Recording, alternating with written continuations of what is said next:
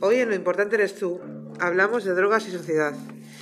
De un tiempo hacia ahora se ha incrementado el consumo de, estos, de estas entre la gente más joven, comentando el riesgo que conlleva consumirlas. Entre otros riesgos están padecer trastornos por tóxicos o consumo de tóxicos. Existen drogas potencialmente muy peligrosas para el consumo humano, independientemente de la edad de la persona y fisionomía corporal. Bien se sabe que es, que es o, que las drogas conllevan riesgos como la muerte, el enganche y la dependencia hacia ellas y la fácil tolerancia hacia ellas. Socialmente el alcohol es utilizado en fiestas y digamos que es una droga social totalmente. Es una pena que chavales de 10 a 14 años comiencen ya a esa edad a consumir bien, bien tantear no solo el, alcohol, además están de moda los porros de cannabis o hachís y lo alternan con anfetaminas, son estimulantes. En muchos casos los padres no se dan ni cuenta. ¿Qué podemos hacer para tener una sociedad joven saludable? No es la primera vez que se ve un coma etílico en jóvenes adolescentes, sobre todo, o un infarto provocado por una pastilla de éxtasis, o perder la vida con, con el paso del tiempo estando la persona enganchada a la cocaína. Hay drogas que no solo producen dependencia emocional y psicológica, sino dependencia física y afectiva y estas dependencias en muchos casos acaban en la destrucción de esa persona, de su vida, su familia e incluso llegan a morir por sobredosis en la mayoría de los casos más graves. ¿Y tú? ¿Recuerdas cómo fue tu, experiencia al comienzo de tomar algún tipo de droga, Rubén? Yo normalmente solo he consumido porros.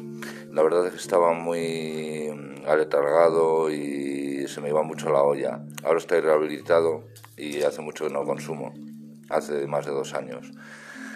También he probado la cocaína y los hongos alucinógenos. La cocaína solo en una ocasión y los hongos alucinógenos también solo en una ocasión. Y también eh, una vez un cuarto de un tripi.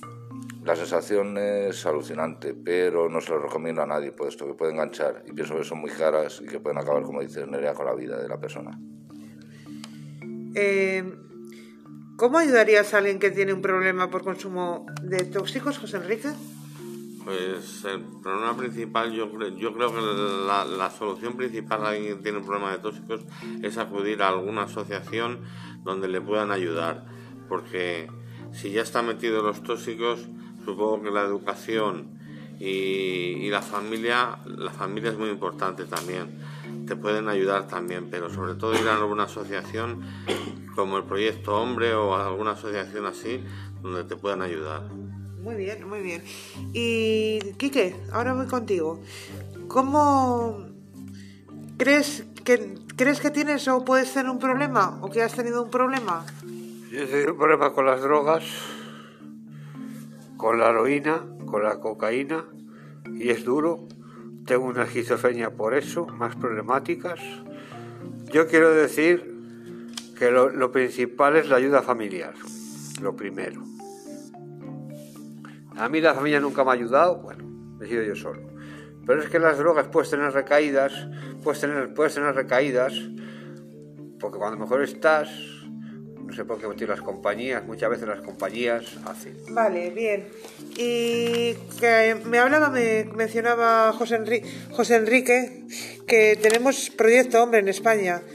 Es no sé, que esa asociación debe ser buena y debe ayudar bien a la gente con problemas de, de consumos de graves, ¿verdad? Yo he estado en dos centros de rehabilitación. Sí, sí, sí, sí. Yo no lo conozco, yo no lo conozco personalmente, pero todo lo que me han dicho de ellos es muy bueno. Vale. Bueno, pues hasta hoy el tema de hoy de drogas y sociedad. Lo importante eres tú. Cerramos el programa por hoy. Gracias. Patria, hablamos de...